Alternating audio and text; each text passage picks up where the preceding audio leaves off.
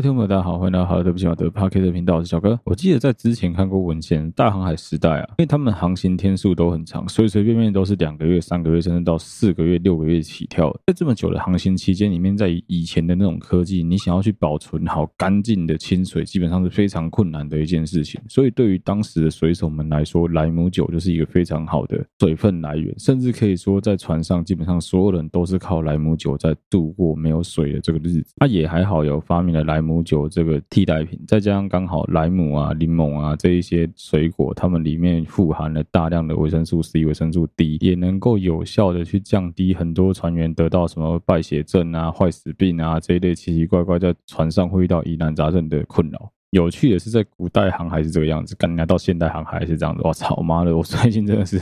嘴唇不知道为什么狂溃疡，就是各种莫名其妙的嘴巴在破皮，一下破上嘴唇，一下破下嘴唇，一下破舌头底下，干每天都在破，超级烦的。最近嘴巴破是已经破到基本上就是口内膏抹也没效，西瓜霜抹也没效，干每天就是把这些东西当成是食物在吃的，你知道吗？导致我自己其实都感觉出来，我最近咬字变得超级不清楚了。我是没办法确认说这样子对我自己的咬字还有听众的听不听得出来说，我最近咬字变得很混，很轻描淡写。有很多时候我嘴唇是没有办法完全闭合的，超惨的啊！我也知道了，反正就是嘴巴破就多吃什么奇异果啊，然后多补充一些维生素啊之类的东西，这我都知道。但就是船上环境感觉就。有点困难啊，那也还好，我老婆有及时的借好几瓶的西瓜霜跟口内膏给我，不然的话，我之前带上船已经用完了，该超可怜虽然说是拖到现在才讲，但是我还是想要解释一下前面讲威力那一集的时候，我的想法跟我心态到底是什么。首先，如果你是我们长期的听众，你就知道说，我们都是固定在每个礼拜三的早上上片，早上上片之外，另外一个时间是礼拜六的晚上，可能不定期也会上睡了。目前是维持两个礼拜一集啊，之后不知道。哎，所以说那一周很酷的是那一周，我记得是在礼拜一上的 SP，就是威力那一集。礼拜三上的，好了，对不起嘛。礼拜六吧，还是前一个礼拜六又上了税啦。等于说在短短的两个礼拜里面有四集的节目可以收听，那已经完全不是我正常的产量。我也不希望我把自己搞得这么累，所以我是故意把产量减产的。我讲到这边，应该就有听众知道我要讲什么。对，有人在嘴说什么？哎，你这个是不是在蹭热度？废话嘛，干，这当然是蹭热度啊，不然呢？我从头到尾都有承认这件事情，我也很开心有威力的存在，让我能够去爆他的料，让我能够去让很多听众认识我，也认识他。这件事本来就是相辅相成的，他不要去做那些奇奇怪怪的事情，不要让我有机会能够七七八八他，我也没有机会去击歪他，不是这样子吗？啊，我讲了就讲了，我也没有觉得有什么哦，我要下架啊，不，不能让人家讲啊，就是这些事情不能受控公平啊，这些没有啊。这他说我做的这些事全部都可受公平啊，本来就可以讲，为什么不能讲？大家都不讲，也没有人想讲，大家都觉得他很小咖，就这样子而已啊。啊，什么锅配什么盖啊？刚好我也是个无名小卒，我来讲一个对很多人来说是无名小卒的故事给其他人听，这不是刚刚好吗？那、你要笑说什么？呃，小哥就在蹭热度，白痴哦！我以前做花木兰的时候，那才叫蹭热度；我以前讲鸡排妹的时候，那才叫做很明显在蹭热度，好不好？我讲一个问题啊，我就问一个最难问题啊，请问到现在你在所有的社群上面，知道有多少人在讲跟威力有关系的事情？社群平台第一个跳出来做，除了个人之外，第一个公众人物跳出来最威力的就是利海克星，接下来就是我。你只是在个人页面抒发你的情绪，或者说只是分享给你的朋友，希望你的朋友不要上他当，这种不算了。我讲的是你是直接就是 announce 给所有的公开不特定所有人，告诉大家说威力这家伙就是有这么多的问题。真的，我可以讲啊，第一个就利海克星啊，第二个就我啊，还有其他人吗？其他人是跟上的吧？哪有他妈，哪有很多什么大频道在做这个，然后很多什么大节目在做，没有人对这个东西有兴趣，这素材对大家来说都是很小众的东西，不会有人想。做啊，那、你要讲说什么？做这个会有流量，做这个会有什么东西？我跟你讲，我当初做微电商，从来没有想过它会有流量，不然我的主题不会那样去，我不会叫什么只有台中人才知道吧？因为我真的打从心里面很鄙视这件事，我想干这是他妈谁知道啊？我也是到做了节目收集了素材之后，我才了解到说受害者的数量有多庞大，我才知道说这整个刮开来的葡萄串有多大一串啊！所以，如果说你今天是跟我讲说，哦，小哥是赛道的吧？小哥是刚好运气好，挑到一个对的主题，所以才能够一瞬间爆红。没错，这我承认了，白痴哦，谁不是这样子？我做节目本来就是边走边道歉，就走自己的路，我就边走边道歉，一路这样子过来。好了，对不起嘛，就这样子一路过来，啊，就刚好运气好，被我做到一个诶比较有人气的素材，刚好被大家注意到，吸引到大家的目光，我有有点成功了一下子，就这样子而已啊。啊，你要说威力那一集的流量能够达到说什么 cover 我的收入，我就可以财富自由，从此不用跑船吗？怎么可能？干我还不是一样乖乖在船上工作。那、啊、难道我做对了一集节目之后，我其他所有节目内容都不用做，我就可以有好好的收入躺在那边赚吗？怎么可能？不可能啊！创作者就这样，你要一直不停的创作，你要一直有新的东西给听众，你要一直为大家好的东西，就这样子啊。这算是我自己个人对于威力事件有人在那边追我说什么呃啊，干人蹭热度啊之类，我自己个人的想法，真的啊，就是蹭热度。当然，白痴谁不蹭热度？你脑脑弱是不是啊？怎么可能不蹭热度？这种时候不蹭，什么时候才要蹭？另外一个我有提到的是，我觉得很莫名其妙的是，当我跳出来讲威力的时候，很明显的有三类人嘛。一类人就是跟我一样，完全搞不清威力是谁，然后就是当做笑话在听，就觉得说哦，看这个人太酷了吧，这个人太强了吧，这整件事情太有趣了吧的这一类人。第二类人是什么？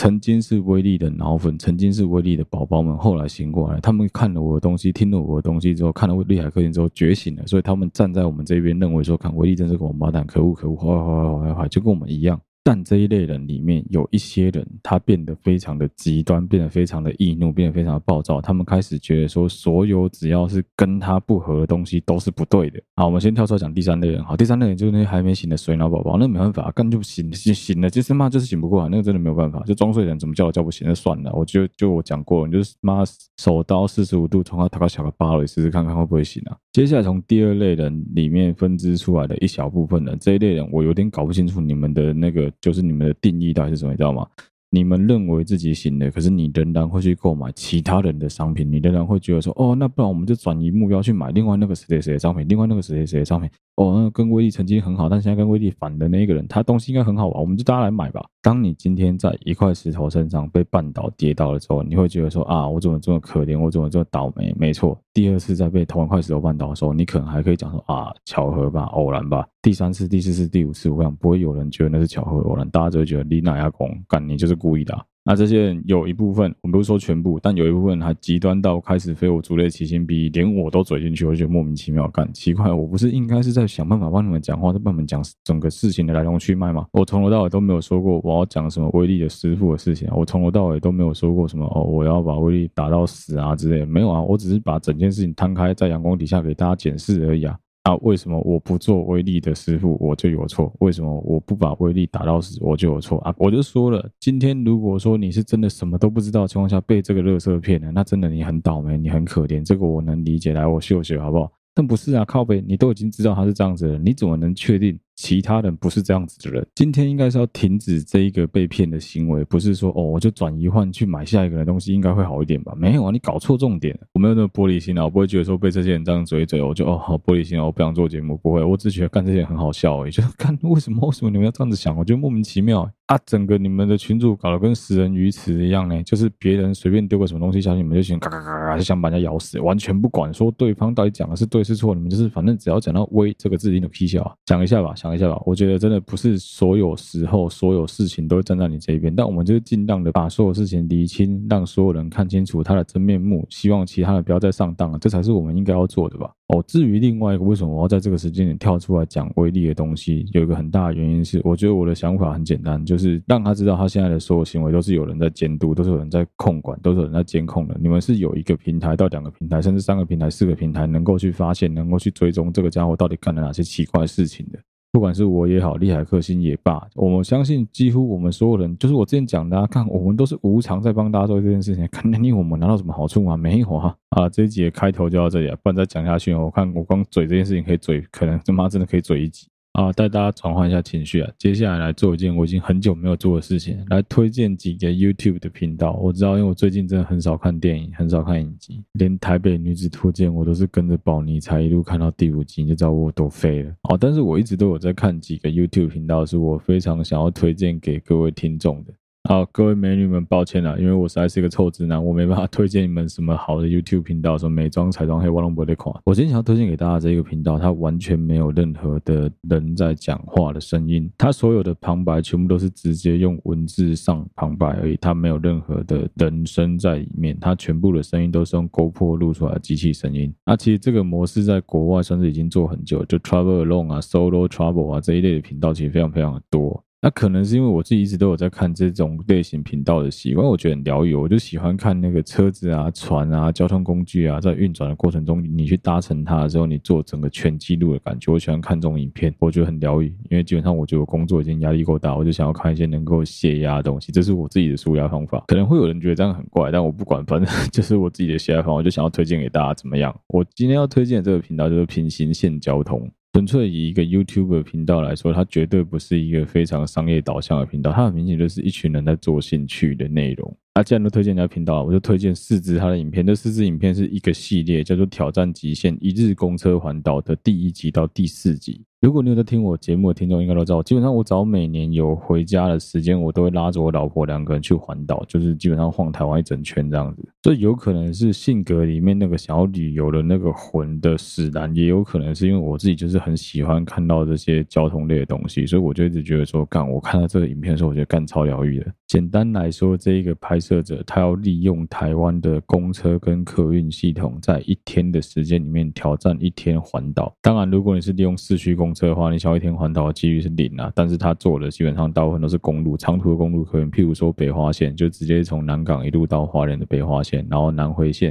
然后接下来可能再接呃高雄往台北的客运，听起来好像很简单，对吧？但如果说你是实际像我高中曾经毕业旅行有坐过游览车走北宜一路接苏花的人，你应该就会知道说，基本上即使是坐客运这么长途的时间，屁股也有可能 end no key 更何况苏花不是一般的平面道路，苏花虽然说苏花改很多段都通了，但是你从东澳到南澳那一段仍然还是必须要使用一般的旧苏花，那个干真的是很晕啊！对我来说，那个影片里面客运公车运转的那个白噪音，还有它的方向灯啊，还有它开车门那个声音，对我来说是很疗愈、很疗愈的声音。我也不知道为什么，就可能因为我高中的时候有三年的时间都是通勤吧，就是从 A 点到 B 点，每天都要坐大概五十分钟的客运，所以我是很享受那个在客运上面。一路睡到家，或者从家里面一路睡到学校的感觉。可能也因为这样子的关系，所以骨子里面我就一直都对于这种诶、搭乘大众运输工具的影片，我可以很轻松的把它当成是我自己的 CP。就不管是以前看日本人去搭夜间渡轮啊、夜间巴士啊、夜间的火车啊，我都很有这种感觉。我知道这是一个蛮锵的嗜好，但就想推荐给大家嘛。如果你有兴趣可以看看，说不定你跟我一样会从此就觉得说，我看这个频道很酷。而且你不去看这个频道，你根本就不知道说台湾有这么多的客运路线，因为疫情的关系，陆陆续续的收起来。你也不知道说，原来台湾之前可以办得到的一日公车环岛，现在要因为疫情的关系，反而变成是南回线减班，所以基本上已经不可能在一天的时间里面顺利的公车环岛了。当然会有人讲说，神经病，我没事干嘛一日公车环岛啊？这就是爽啊，就是图一个你想要挑战看看的感觉。如果你曾经有看过那种交通类的节目，你应该知道，在日本这件事情是更不可能发生的。基本上台湾跟日本都一样，有路权的规范，就是你县市公车是不太能够跨到其他县市去的，除非有。申请联营，除非有申请说什么哦，就是我台北到宜兰，宜兰到台北，你们公司可以跑我们公司的线，我们公司可以跑你们公司的线，不然基本上这件事情是不太可能的。所以常常就会发生那种县跟县界之间那种最偏僻的乡镇里面，刚好两个县的公车赶中间距离可能还要走路半小时，这种事情发生在日本啊，台湾是比较少。啊，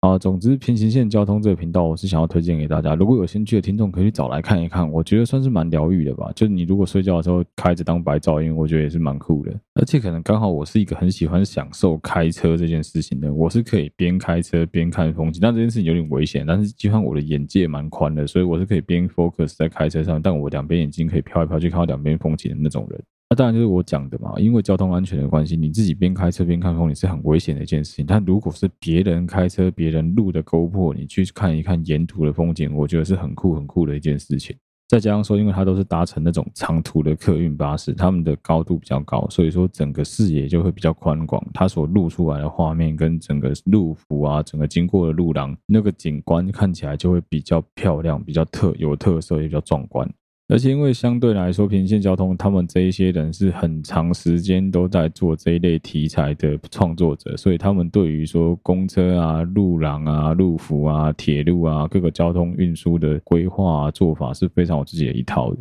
看一看他们对于路线之间的规划跟一些介绍、沿途景色的一些注解，其实我觉得对于以后再去重新环岛会蛮有帮助的。尤其是看着那些你曾经开车去过的路段，然后人家的车子也经过那些，你会觉得很酷啊！去日本看那种日本那种 solo travel solo 那种的感觉，就是啊，那个地方我没去过，但是好特别哦，哎，风景什么的，好像从来都没看过。但是看平行线交通不一样的地方，在于说，哎，他去过这些景点，我们全部都去过。他有个大桥啊，崇德秀林啊，什么乌土管制站啊，这一些景点，你开车都经过过啊。对我来说，就会觉得比较疗愈，而且看起来会觉得蛮爽的。我也是看了这个影片，我才知道说，原来从台北坐火车到花莲要两个小时十五分钟左右。坐自强号、太鲁阁号的话，同样的行程，如果你是坐北花这种回南号，就是所谓的北台北到花莲，那个到花莲的这种客运的话，要耗时大概三个小时左右的时间。感觉无聊冷知识对，但其实我觉得蛮有趣的，我自己就觉得很好玩。我觉得这种事情，就尤其对于我们开车族来说，你真的很少有机会能够去搭到台湾的大众运输，因为我们就是每次都开车出门啊。但是我知道还有很多听众是没有车可以开，你必须要利用大众运输工具。这个时候，如果你去多了解、多知道说，哦，台湾其实有很多不一样的方式可以玩。我就或者是我之前，我不知道有没有跟大家聊过，就是我之前老婆的朋友从德国来台湾玩，他们一对情侣来台湾玩的时候，他们两个人是在毫无任何规划的情况下自己环岛了一整圈，也玩了有一个礼拜多吧。我记得那时候我老婆很担心，她就觉得说，啊不行啊，我们基本上亚洲很多这种心态啊，有时候你就会觉得说，哦，我们要帮他规划好，要帮他照顾好啊，不用啊，基本上我跟你讲，以台湾的交通环境。他们自己玩是绝对没有什么问题的，上网查一下就好了。你现在打开 Google，直接搜寻说，从现在你的家里这个位置要到花莲，要到南港，要到台南，你也随便打开 Google 都会告诉你说，你大众运输工具要怎么做啊，怎么搭最快最有效率。基本上现在 Google 都已经有一套，我觉得是蛮有趣的一件事情啊。你会知道说，原来从台北到花莲不只可以坐火车，你知道还可以坐，以前可以坐丽娜轮，我不知道现在还有没有丽娜轮，之前是可以从苏澳坐丽娜轮。其实有很多不一样玩台湾的方式，只是我们没有注意到而已啊。好，回过头来再聊一个我最近有非常强烈体体悟的一个感想。我之前集数就曾经跟大家聊过这个问题，就是基本上只要你年过三十之后，你的朋友圈啊，你的很多交友的方式啊，甚至是你自己的朋友亲戚之间，很容易会变成是一种减法。你自己会不知不觉渐渐的去淘汰一些对你的生命没有什么帮助的朋友亲戚。有时候甚至不是你的选择，有时候是他会自动的跳出来让你说，哎，就把我淘汰掉吧，你就赶快把我淘汰掉，真的很酷。这件事情真的屡试不爽。我最近有一个莫名其妙的经验是，哎，我自己的一个朋友很奇怪哦，明明我在海上哦，我在船上工作，照理来说。基本上一般人都知道说我在船上工作，你们不会闲着没事做突然来密我，就密我，也知道说就留言给我，我看到我就会回复这样子。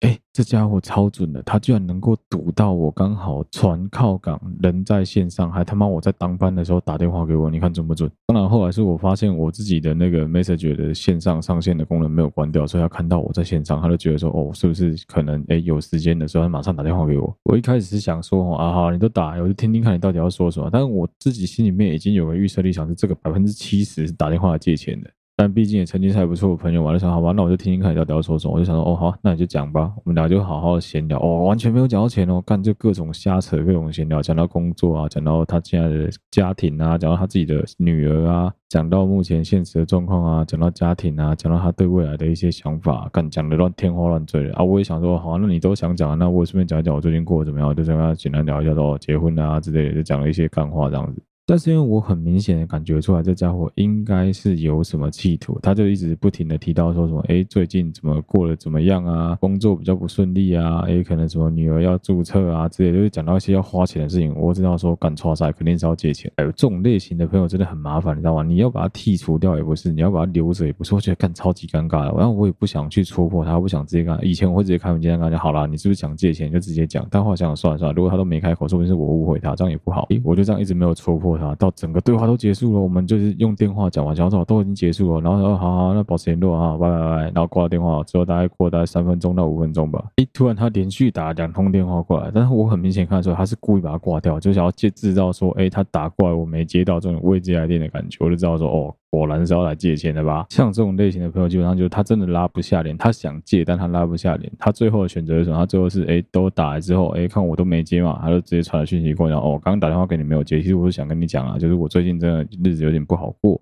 啊，就是真的已经没有办法了，所以我才决定要打给你啊，就开始讲说什么会像我以前过，对不对？这这个关系多好多好啊之类的这种干话，讲讲之后，他就说，哎，我真的是没办法，不知道你能不能借我个一万块让我周转，说我礼拜几就可以还给你之类的。大概是我这种话真的听多了吧？我最后就只能笑笑的跟他讲说，哦，如果说你是在三月之前跟我讲的话，我一定二话不说马上借给你。但现在所有我的钱都是我老婆在管理的，所以不是我不借你，是我没有办法借给你。我那时候另外一个 OS，更何况我那个时候没有发帖子给你，你也没有寄。红包给我，如果有的话，可以当做是借你还给你，知道吗？干，真的是哦，不知道过了一定的年纪之后，就很容易遇到这种事情，就很容易遇到这种类型的旧朋友、老朋友打电话嘘寒问暖一番之后，基本上就是肯定有什么气体，我就觉得哇，真的是大家都很有目的性诶，我觉得超级可惜。当然，就是我记得我小时候曾经被有一些人嘴过说，哦，这小子怎么这么现实啊？后来才发现说，妈的，那个不是现实啊，完全就提早长大而已啊。很多人现在不是都跟我一样啊？我的你们有没有讲这些人怎么样？奇怪，人情味当然很很重要啊，就是人跟人之间的距离能够拉近，当然是取决于说，我们有互相照顾，我们互相 cover，我们互相去照应到彼此的需求，互相去了解彼此的想法嘛。但人生就是有很多可是啊，哪有那么容易啊？干，我说真的啦，干都他妈都已经三十岁了，你以为真的所有人对你的人生都是有帮助吗？没有啊，你看，干的这就是很容易遇到这种朋友，你真的不知道该拿他怎么办比较好。我自己觉得就是在能力范围内，如果你真的能够帮助他，那你就借他一笔钱，这笔钱数量也不要太大，可能是原本他跟你要求的金额的大概可能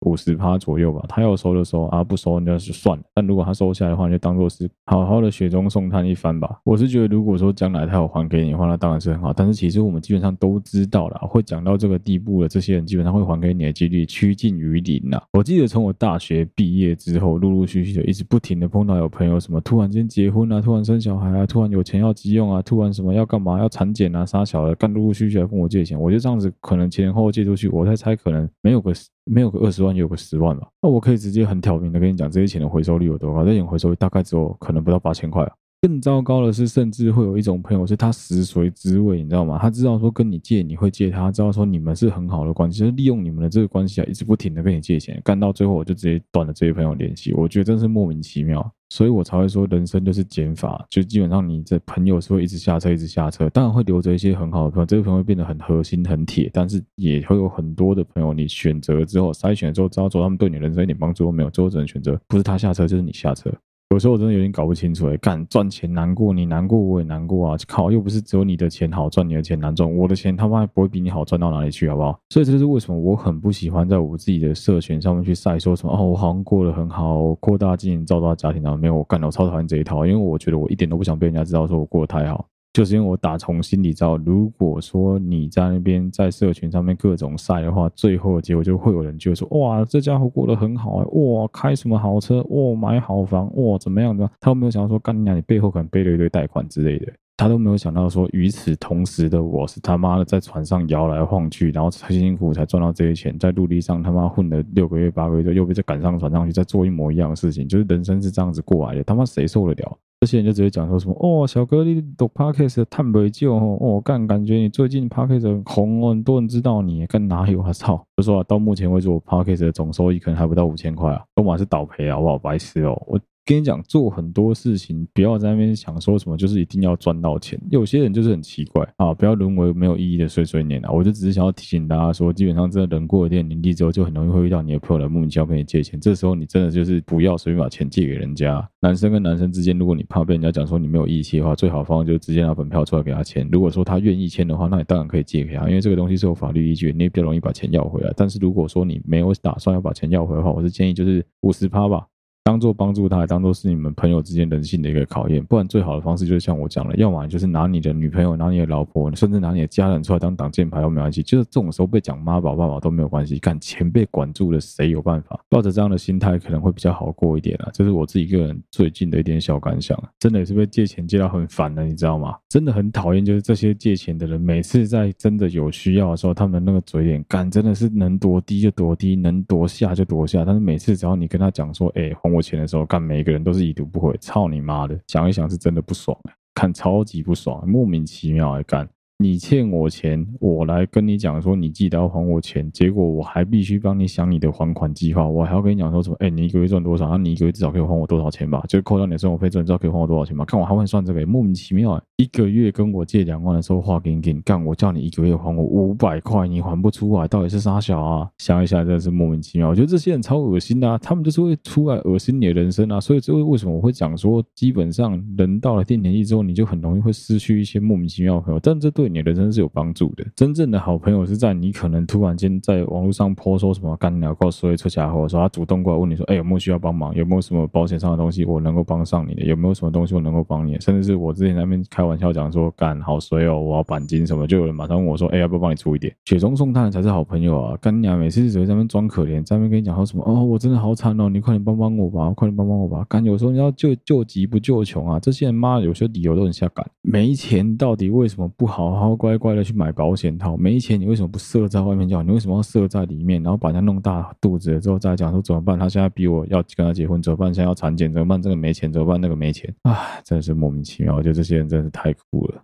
好，讲到没有做好准备，就要进入今天这一集真真正正的主题。今天这一集要花点时间来跟大家聊一聊，最近在我老婆看到了一篇文章。这篇文章的经历，基本上我跟我老婆在备婚的过程中也有遇到。原文章的作者是 PO 在爆料公社，虽然我个人对爆料公社的很多东西蛮问号，但真的爆料公社常常会有很多很酷的文章，有兴趣真的可以去找一下当素材。原始文章的标题是这样：原始文章的标题是说，拍婚纱前一天，却发现婚纱公司重复租借礼服，以相似款代替，还辩称以公司立场他们是同款。我原本以为这件事情发生的几率很低，你知道吗？因为我跟我老婆自己在租婚纱的过程中，其实有遇到类似的事情。我们都能够理解，这种婚纱西装租借的公司，他为了要赚钱，为了要滚出最大的利润，他肯定会把婚纱重复租借给其他客人，而且他想办法在档期允许的情况下，让所有人都能能够试穿到所有的礼服，在我们假设每一个新人能够付出的预算都差不多的情况下，基本上应该都是先到先得吧。但是有一个很大的问题是，所有人的预算必须一样。可是你觉得有可能吗？有没有一些人他可能因为他比较喜欢这套礼服，他愿意加一点点钱上去啊？有没有可能因为婚纱公司自己后来算一算，发现说，哎，说不定有机会能够让同一件礼服不要嘎档，两个人都有机会穿到哦。又或者是他就摆着一个摆烂心态，就反正我们同。款礼服长得差不多了，还有两件嘛？真的不行，我再拿另外两件出来给这个新人试穿就好了。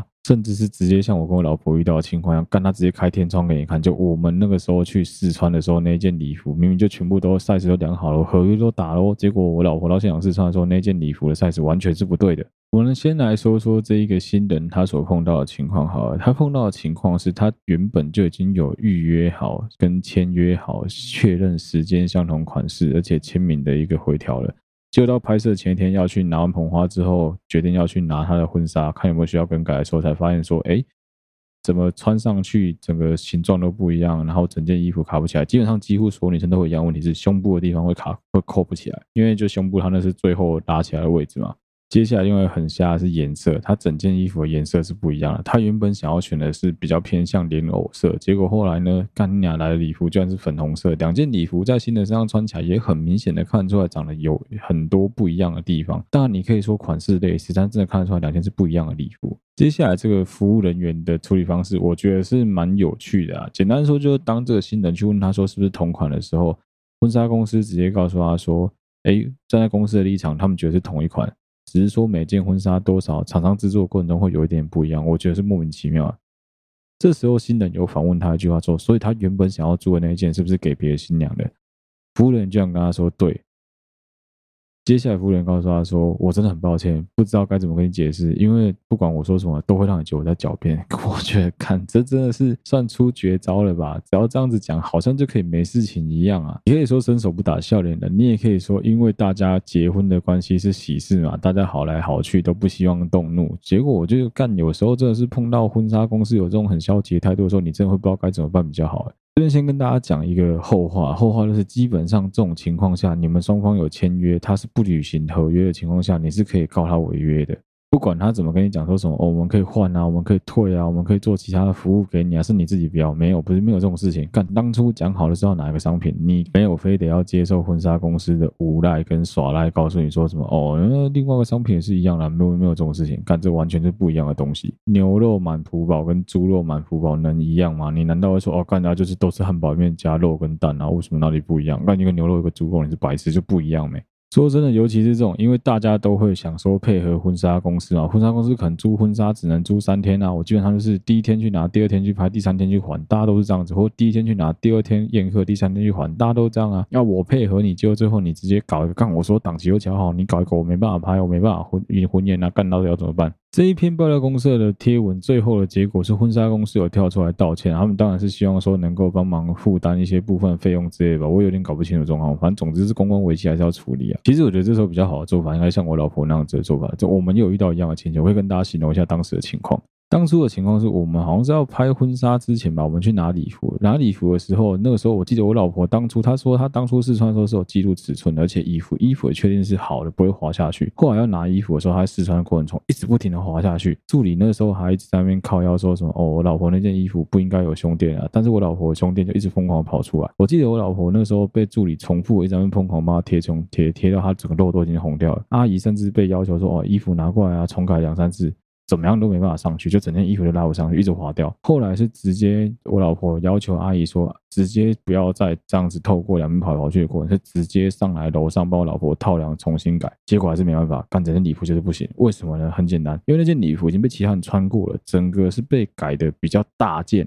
比我老婆原本的身材大很多，导致说原本整个胸部能够托住罩杯的地方，整个是托不住的。啊，其实根本的问题我们也知道，就这件礼服一定有被其他新人在我们试穿之前的这个过程中被他们拿去，不管是试穿啊，或是宴客啊，或者是说做其他任何的服务，一定有被人家拿去穿过。不然原本我老婆在衣服上打那些马克，就人家帮我老婆打好那马克，怎么全部都不见？就是理由就是很简单嘛，就是你有重复的借给别人穿嘛。很有趣的是，婚纱公司当时签的合约里面，其实就有明文写到说，既然我们已经把这件礼服已经 booking 下来，他们是不会出借给别人穿的。记得我在前面讲备婚的集数有讲过，我们两个是有找婚礼顾问的。其实那时候当下我的想法是应该要打电话请婚礼顾问过来处理。后来想想算了，这种事情我们应该自己来也 OK。我那时候就做了一件事情，我就马上把脸绷起来，就露出一张干娘超级臭脸。因为我看我老婆脸超臭，我知道这时候我必须跟她站在同一阵线，所以干我脸就故意绷起来，绷得非常非常臭，臭到那个菜鸟助理完全不知道该怎么办比较好。我记得正常来说，去套量婚纱跟拿婚纱，大概只要花四十分钟到五十分钟左右的流程，还是最多一个小时啊。因为你基本上都已经试好了，就只是来再试一次，就准备把婚纱拿走了。我们那天在那边搞了快三个小时，你就知道说，基本上整件事情真的是拖很久。我已经在那边做到超级无聊，看果汁也喝完，饮料也喝完，然后再上了两杯果汁，我全部喝光了，然后坐在那里又去尿两次尿，就是干超级无聊了。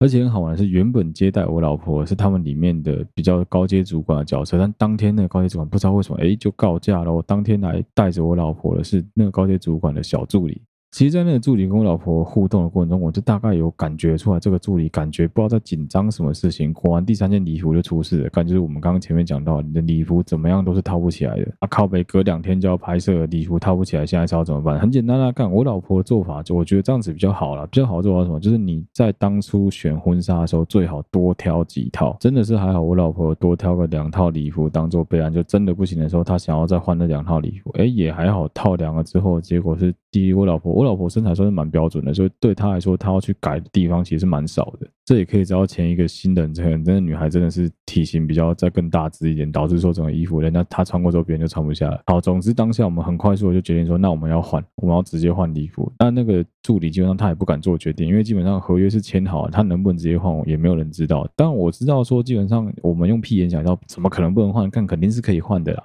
啊，不然你要新人怎么处理，对不对？干肯定可以换啊。还有后来，哎，也还不错，就是马上的换了一套礼服之后，哎，就解决这一件事情。我觉得到头来，就一般客人你要争取自己的权益，绝对没有什么错啊。而且我觉得这店家也是蛮坏的，店我们这遇到也是一样，他是超级消极，他是故意找了一个最差的助理来处理啊，让这个助理被我们炮轰啊。真的是还好，那一天我的脾气还算好，我老婆基本上修养也还蛮够，我们两个人都没有说太过生气。我老婆一开始干真的是很兴高采烈要去试衣服，到最后干整个脸垮下来，我真的吓死了。很难得看到我老婆这么不爽啊，我就想说好吧，那既然她都不爽，那就不爽的角色让我来做吧，我来负责当那个爆炸小孩吧，所以我就负责在那边假装爆炸。当然我也没有到很爆炸，我就只是想说听听看他们要怎么处理。最后，哎，我老婆跟他们沟通的结果是蛮好的。好了之后呢，这个助理也一直疯狂跟我们道谢，一直跟我讲，哎，其实我们真的是很脾气很好啊，就是对他们都很棒啊。然后想要干废话，妈的，不管怎么样翻桌是不是？到时候他们在我老婆那个礼服屁股剪两个洞怎么办？我就这样子想啊，我想要看你这样得罪人家也不好吧？人家专业的，得罪人家真的没什么好处。不过我们之所以敢这样子搞，有很大原因是因为我们的礼服租借的公司不止一间，我们找了两间公司。再加上说，因为我们的婚纱好像自助婚纱，就我们。完全没有跟婚纱公司签合约，说我们要跟他们一起合拍婚纱，或者说用他们的摄影师、用他们场地都没有，我们就只是去跟他们借婚纱而已。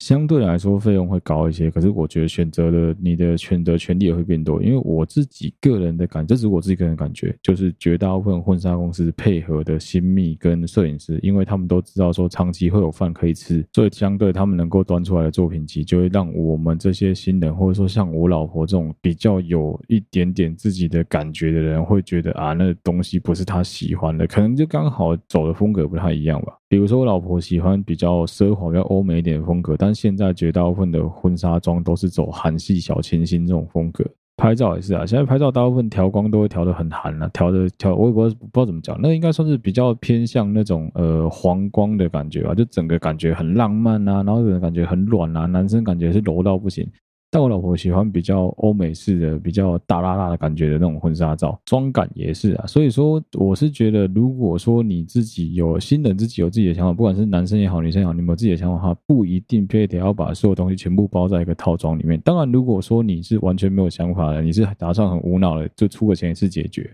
那婚纱公司当然是一个你很好的选择，它是直接全部包在里面嘛，你的摄影也包在里面，老婆的妆也包在里面，甚至是哦什么妈妈妆啊、婆婆妆全部包在里面，当然是很好。但我个人是觉得，这个对于如果说你老婆要求比较多，或者说你自己要求比较多的人来说，会觉得比较吃亏啊。你去选择不将就，你去选择说什么呃，就我把一切都延期啊，去选择说我就是跟他直接闹翻闹僵，我觉得都不是一个好的处理方式啊。因为毕竟干婚礼是你们要办的，婚纱是你们要拍的，你就直接这样子跟他闹翻闹僵。衣服不拿，那就是少一件呢，我觉得超级可惜的。当然，因为你当下可能真的太气了，你也不知道该怎么做比较好，你会不知道该怎么样比较是恰当的方式。但我觉得这种时候真的是应该要先深呼吸，或打个电话问一下其他朋友说，如果其他朋友碰到你有什么建议，去找那种真的能给你实质建议的朋友，不要找那种只会跟你说对啊对啊，我也这样觉得，这种没有不好。当然，我在猜啊。对于婚纱公司来说，他有一半就在抓我们这一种心态，就是我们知道说事情时间是没办法好好改变的。你怎么可能？你怎么可能把行程的东西说改就改？如尤其是宴客的日期，这种婚化改要改，为了一个婚纱就改宴客，看你会被其他所宾客笑死吧？那拍婚纱也是啊，你怎么可能会因为说哦这个西装没到位，婚纱没到位，你的那个婚纱就不拍？不可能啊！临时想办法再租再借都要拍，场地都挑好了，东西都好，你怎么可能不搞？所以就是我在猜，婚纱公司有一半也是抱着这种心态，他知道说新人绝对会怎么样都要拍到婚纱，所以就算他把你的婚纱借过去，你都还是会来跟我借其他套婚纱去拍。那当然，如果说你的婚纱公司抱这种心态的话，我就会觉得说像他们一样把这整件事情 po 到网络上，让大家知道说这个婚纱公司会有这个行为，我觉得是没有错的。我们自己遇到这件事情的婚纱公司也是在台中非常老牌的婚纱公司啊，干还是在样这样瞎鸡巴搞啊！因为对于这一种比较大的婚纱公司来说，他没有差，他基本上在那个地方已经开了可能二十年、三十年，甚至我讲一个夸张一点，我老婆的妈妈，就我岳母当初拍婚纱，好像也是在同一间婚纱公司旧的地址那边拍的婚纱，你就知道说那间婚纱公司有多老牌了。对于一个这么老牌婚纱公司来说，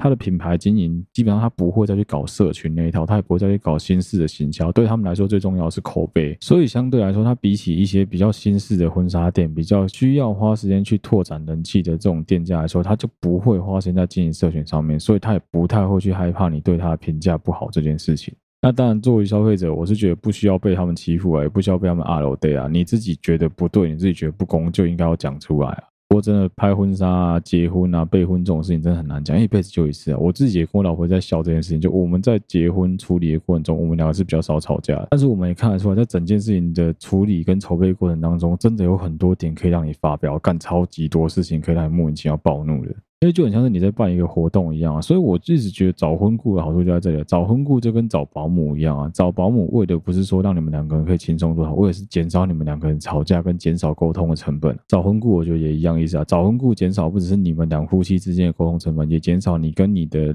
岳父岳母、你跟你的爸爸妈妈、他跟你的爸爸妈妈之间、他跟你的他跟你他自己的爸爸妈妈之间的所有沟通成本能够降低到超级超级多，我觉得这个好处就已经很棒很棒了。还有另外就是跟厂商的沟通啊，你透过婚顾，他们是比较专业的，他们知道说这些厂商要怎么讲话术，要怎么说，甚至是套路会怎么做，甚至是很多很专有名词的东西的，那比你还要更清楚。我觉得相对来说会比你在那边从头到尾去重新摸索来的容易很多啦。是我们前面集数有聊过嘛，红白场的东西你一辈子能够碰到几次？基本上即使你有很多兄弟姐妹好，你也不过比人家多那个个位数的经验而已啊。但是这些厂商，他每天都要面对不同的新人、不同样子的新人、不同性格的新人、不同脾气的新人。你觉得他会不知道该怎么样拿出一个 SOP 来对付我们吗？怎么可能？他们肯定有一套 SOP 啊。但是就还是我讲的啊，我觉得不管你是在找婚纱啊、找摄影啊、找所有合作厂商啊、找新密啊、找婚顾都一样，多去参考网络上的评价。现在这个时代，干网络超级好用的。去侧面的了解一下，说现在的行情怎么样？去知道说，哎，别的新人花多少预算在这上面，甚至说，哎，人家找这个公司为什么这么贵？为什么这公司比较便宜？这肯定都是有原因的。我记得前一阵子看到有一个也是 D 卡吧，还是爆料公司上面的文章，是一对新人在抱怨说，他们去找了一个台中一个连锁很大型的一个场地，在里面办婚宴。哦，应该在南投，在南投的一个算是比较偏向于那种呃某一个连锁集团自己的那种庄园式的地方，在那边办婚宴。他们抱怨说，他们预算花很多啊，然后结果出菜很乱啊，大家都觉得菜不好吃啊，之类结果我一查，看他预算一桌才五千块而已，就是完全不了解市场行情，还要抱怨啊！我说真的，在很多情况下，你知道你那个一桌五千块的菜，菜真的就没办法太好，你还要包场地费，你还想要包所有其他周围的东西，你还要包灯光音响，还要包主持人，怎么可能？再加上说那个地方原本就不是一个擅长办婚宴的场地，它原本就不是以婚宴为常，它就。不是一个婚宴会，你硬要在那边办婚宴，那基本上倒霉的肯定是你自己啊！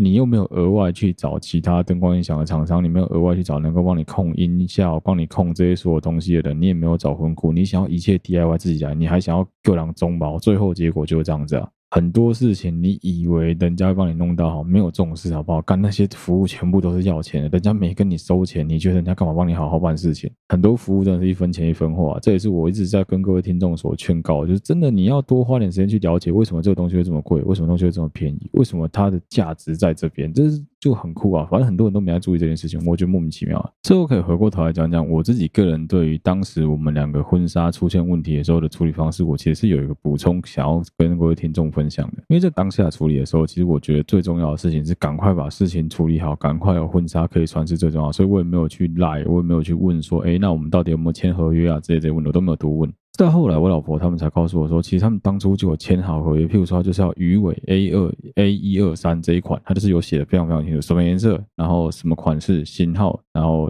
标注给谁，是几月几号来拿，写的非常非常清楚。甚至他有写到说，在这期间是不能把这件婚纱借给其他人试穿或借给其他人使用的。基本上这跟法律常识没有什么关系吧？基本上双方在购买期间有签了一个购买的合约，合约当中也已经有载明了所有的事项，违约那一方就是必须要负起所有的责任。既然卖方没有办法如期的履行合约，那他就算违约嘛。违约的话，你就可以去追偿所有违约的所有赔偿的部分，这是另外可以去追偿的。但当时我没有想那么多，想啊，算了啦。所以我觉得这对新人最可惜的地方在于说，他们就是觉得很不爽了，所以他不愿意屈就，他就直接去告，他就直接去闹。我觉得比较好的做法应该是在当时请对方先提出一些补偿方案会比较好。所以假设你总共礼服要选三套，我都会建议你至少选到第四套、第五套的备案。就当如果真的没有办法说，至少你还有第四套、第五套，你不会像无头苍蝇要去到那边发现说，赶这东西没有，该怎么办比较好？我去餐厅试菜也是，我自己个人对于去餐厅试菜的感想是，真的必须要全部的家人一起坐下来，好好的吃一次你们即将给客人吃的这桌菜，大家都把各自的意见提出来，才会知道说到底好还是不好，到底好吃还是不好吃，这个菜要换还是不要换？为什么会说这个很重要呢？因为我不知道大家知道这件事情，绝大部分的婚宴会馆跟海鲜餐厅。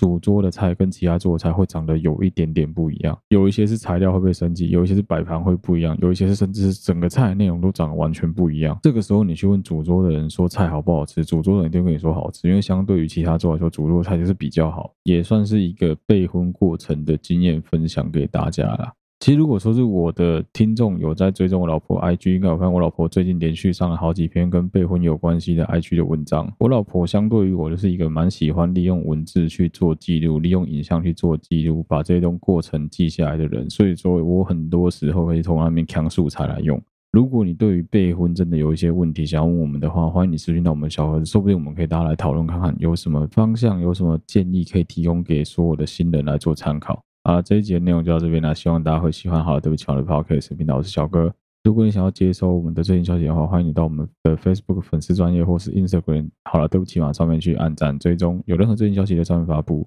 睡了，跟好了，对不起嘛，仍然在同步的征稿。有什么你想要聊的，你想要讲的，或者说你想要我在睡了念给大家听的内容，都欢迎你投稿私讯到我们小盒子。记得，如果你喜欢我们的节目的话，帮我五星按赞、留言、分享给你所有的朋友，这、就是我们继续创作最大的动力。谢谢大家收听，好，对不起，好，黑色频道，我是小哥，我们下期再见啦，大家拜拜。